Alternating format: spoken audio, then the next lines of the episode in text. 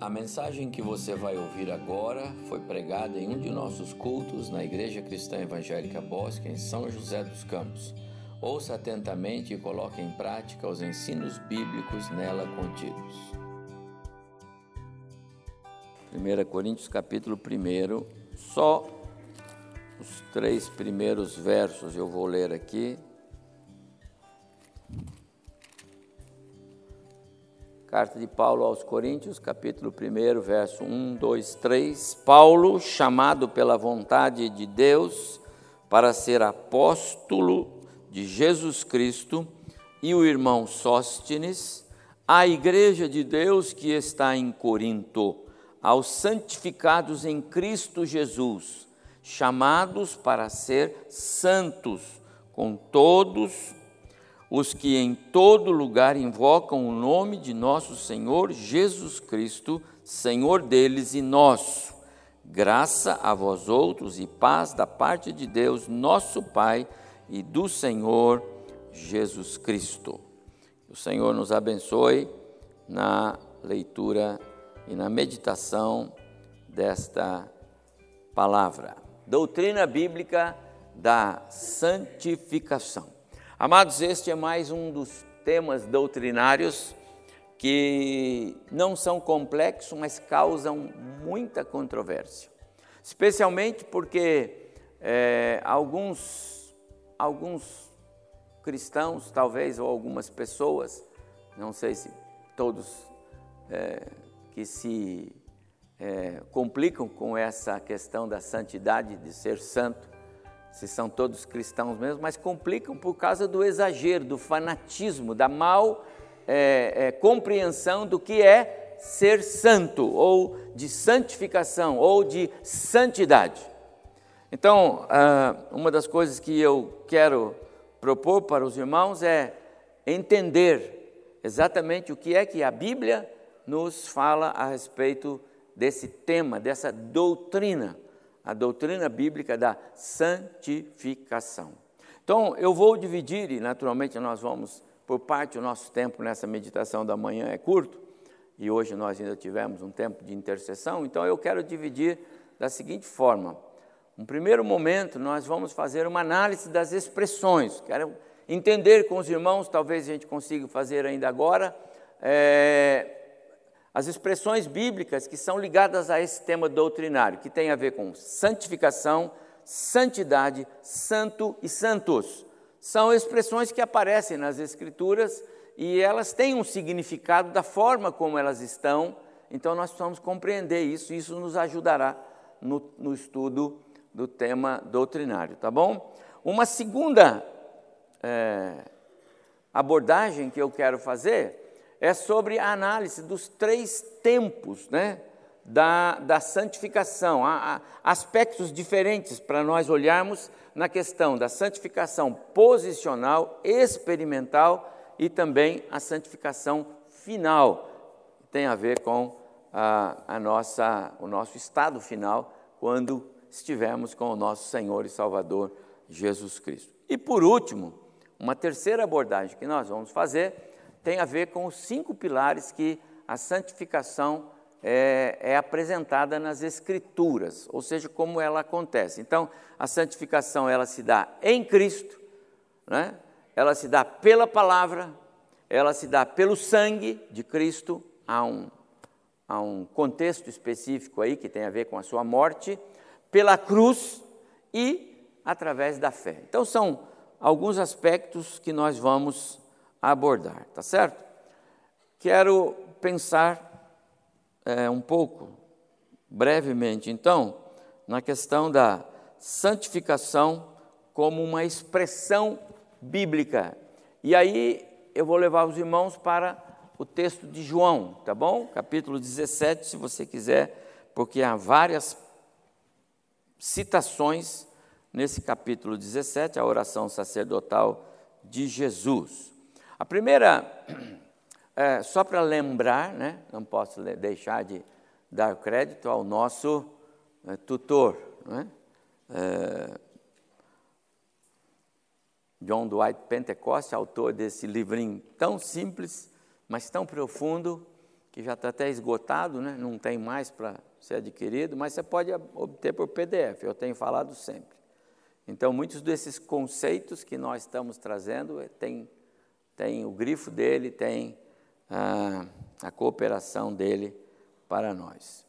A santificação, ela não se resume é, tão somente na, na questão de um aperfeiçoamento espiritual, ou na prática de, de um, um, um exercício de vida que nos conduza né, à, à, santificação. Então, a gente sempre tem uma, uma visão, e não é errada, né, de que se trata de algo que está em, em aperfeiçoamento, em desenvolvimento.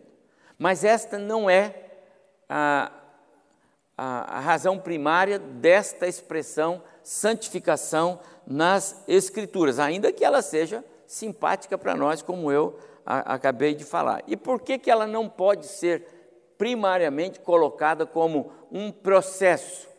Por causa do texto que está na tela. Palavras são de Jesus, é Jesus que está dizendo. A oração de, de João 17 é dele, certo? É a oração sacerdotal. É, Jesus está nos seus últimos momentos com os seus discípulos. João vai acabar daqui a pouco, no capítulo 20 ou 21, 20. E, e então 17 já está no final. Logo, logo, é, é, há uma razão específica para essa oração e você vai entender. Mas primeiro, olha, olha a oração de Jesus. Assim, ele está falando com Deus, o Pai. Assim como tu me enviaste ao mundo, também eu os enviei, está falando dos discípulos, ao mundo. E a favor deles eu me santifico. O que Jesus está dizendo é que ele está em. A palavra é essa santificação. Eu me santifico. É, então não é uma evolução, não é um aperfeiçoamento, e esta é a palavra que está aí. E por que não é? Porque Jesus não pode ser aperfeiçoado na sua santidade. O Deus Pai, que é o Deus Filho, e eles são um só, não cabe pensar que eles possam passar por um processo de aperfeiçoamento na sua santidade, na sua pureza, na sua separação de pecado, etc. Não existe essa possibilidade. Então, primeira coisa que nós devemos é, pensar que, à luz desse texto que nós estamos expondo, onde a palavra aparece, e nós estamos falando da doutrina da santificação, santificação não quer dizer primariamente um aperfeiçoamento da minha vida espiritual, da minha pureza, não é isso. Ela, ela vai me dar, e nós vamos ver no final da história, um posicionamento de quem eu sou como um cristão. A segunda observação que eu faço ainda aí dentro, e foi o que eu acabei de mencionar aos irmãos, é que é, Jesus ele tinha um ministério. O ministério dele, ele cumpriu, ou estava sendo cumprido. Ele veio a este mundo para é, é, dar a sua vida, é, para que através da sua morte e ressurreição, muitos pudessem ser salvos. A vinda de Cristo ao mundo tem esse contexto. Logo, tornar-se santos como Ele, santificados como Ele. Então, a oração dele é nesse sentido. E a favor deles, eu me santifico a mim mesmo, para que eles também sejam santificados na verdade. Ou seja, está terminando o meu ministério, ele está orando assim, mas eu preciso deixar outros santificados, para que eles continuem agora a obra que eu comecei, para que através deles eu possa continuar glorificando o Pai nas vidas que serão salvas. Então, a palavra santificação não é exatamente um, um aperfeiçoamento de vida espiritual. Ela tem a ver com o contexto de dar uma posição diferente daquela que nós tínhamos. E qual é essa posição? Separados do pecado. Jesus veio a esse mundo, e eu vou mostrar para os irmãos no final, e, e ele conseguiu viver separado do pecado. Essa é a ideia que ele quer para a igreja dele. Então, se há pecado, eu tenho que estar separado do pecado. Isso não quer dizer que eu não possa e não deva viver no meio onde tem o, o pecado, porque eu vivo no mundo e o mundo é rodeado de pecado, mas eu preciso estar ciente de que o meu ministério é a, a, a proclamação da santidade que agrada ao Pai e não do acordo com o pecado, como se isso é, fosse algo normal para o crente. Aí a santidade não está sendo é, aplicada. De acordo? Qual é o contexto? Ah, mesmo nós é, sendo salvos em Cristo, a santificação é uma é uma é um mandamento. E não importa se de repente você pode dizer assim, é, mas tem andado tão fora do caminho, alguma coisa. Não importa, você precisa da santificação como um posicionamento. E isso não é para algo que você vai obter, é algo para que você já é por causa da sua salvação em Jesus. Para quem Paulo está escrevendo? Para a igreja de Corinto. Como era o quadro da igreja de Corinto? Era um quadro complicado. Havia imoralidade na igreja de Corinto, porque eles estavam abrindo espaço para coisas imorais dentro da igreja. Logo, a igreja estava contaminada por imoralidade. Lembra, eu falei no domingo passado e vou falar hoje de novo sobre Gálatas. Nós temos algumas dificuldades com as cercas da igreja que estão sendo vazadas. Paulo escreve para uma igreja onde já havia alguns desses problemas, porque algumas pessoas já estavam entendendo que aquilo não era mais problema e não era pecado, e a gente pode viver com isso. E Paulo escreve para esses irmãos e eles o chama de quê? Verso que nós lemos, primeiro, dois aí, vamos ver. A igreja de, de Deus, que, dois, que está em Corinto, aos santificados. Paulo está falando aos santificados já são santificados, mas estão com o problema de pecado dentro. Então veja, não é por causa do pecado que a gente perde essa condição. Ah, agora eu, não, eu perdi a condição de, de santificação. Não, não é isso. Porque não é essa evolução, é um posicionamento.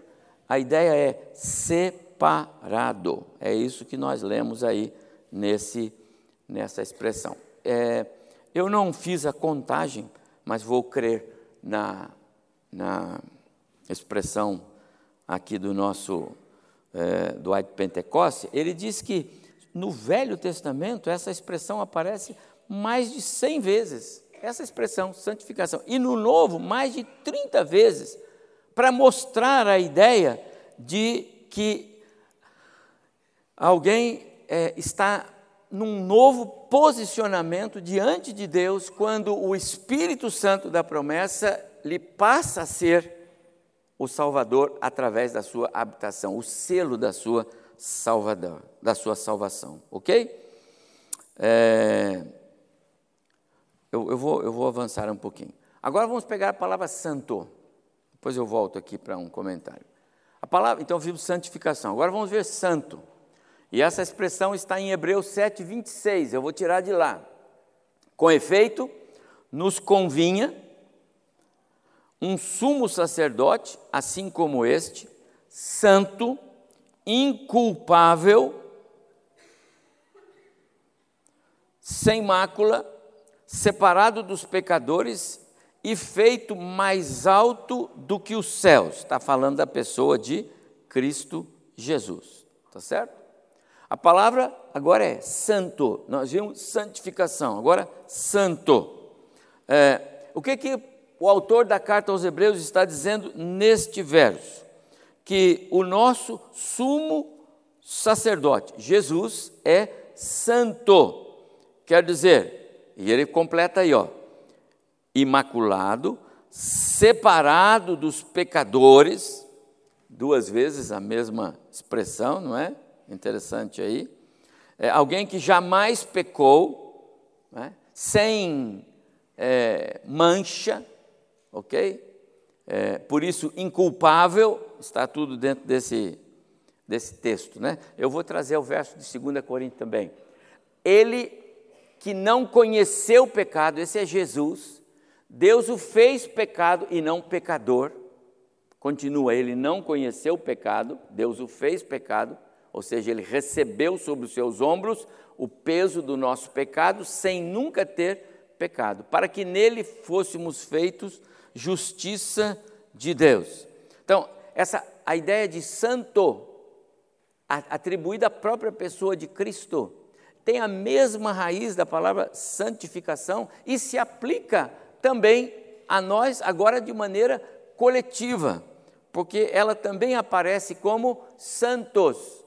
É a mesma raiz, a mesma origem da palavra, né? mas agora com uma outro, um outro foco.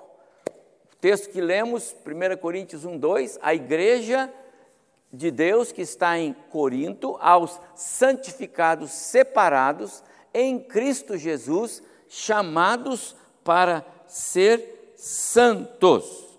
Mais uma vez, é a mesma ideia de separados. Agora, anotem para algo interessante aí. Diz: santificados e depois chamados para ser santos. A ideia é o seguinte: não é que a gente é chamado e um dia seremos santos. Não, não é isso. Porque alguém pode entender assim, esse é um dos equívocos. Não, não agora não tem, tem santo nenhum aqui. Aqui, tudo aqui é, entendeu? Não, não, não, não, não. Aqui é a igreja de santos, ok? Separados. Essa é a ideia. Esse é o primeiro ponto para entender essa doutrina. O que, que Paulo disse para a igreja de Corinto, onde a gente vê problemas?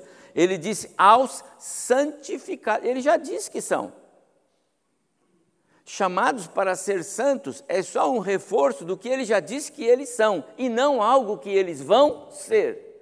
Porque no, no momento em que a salvação, no momento em que a obra salvífica, a graça de Deus, inunda o coração do pecador, naquele momento essa pessoa, ela é nova criatura em Cristo. Ele pode não entender tudo ainda, ele pode não conhecer a Bíblia, ele pode não conhecer doutrinas bíblicas, mas ele já entendeu que a graça de Deus o visitou e ele agora é nova criatura.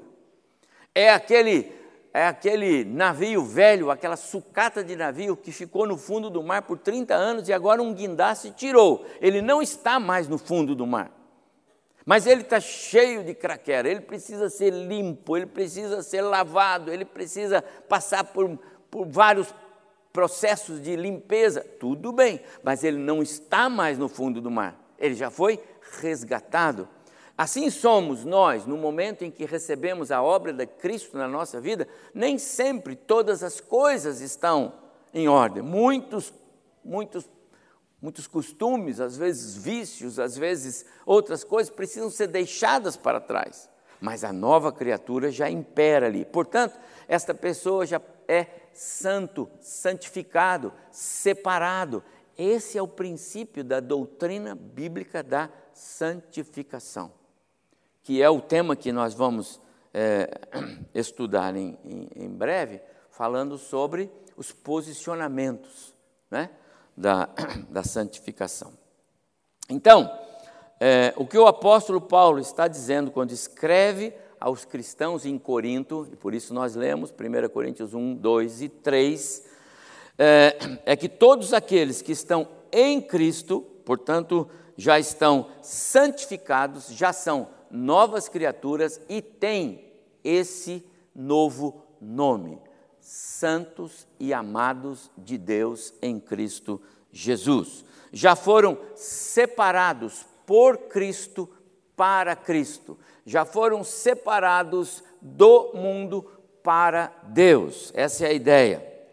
Então, essas palavras, santo, santificados, santos, é, são palavras que elas mantêm a mesma a, a mesma raiz, a mesma origem, e a síntese de todas elas é exatamente a ideia de que é, Deus está trabalhando nesse mundo onde é, é, impera o mal, o maligno, o mundo jaz, no, no, no, na visão de João, o apóstolo, quer dizer, está deitado, repousado, dormindo, descansando, satisfeito, onde? No maligno. O mundo jaz no maligno. O mundo está é, é, em, é, embebecido na sua própria maldade, carnalidade, imoralidade, desejos. Esse é o mundo.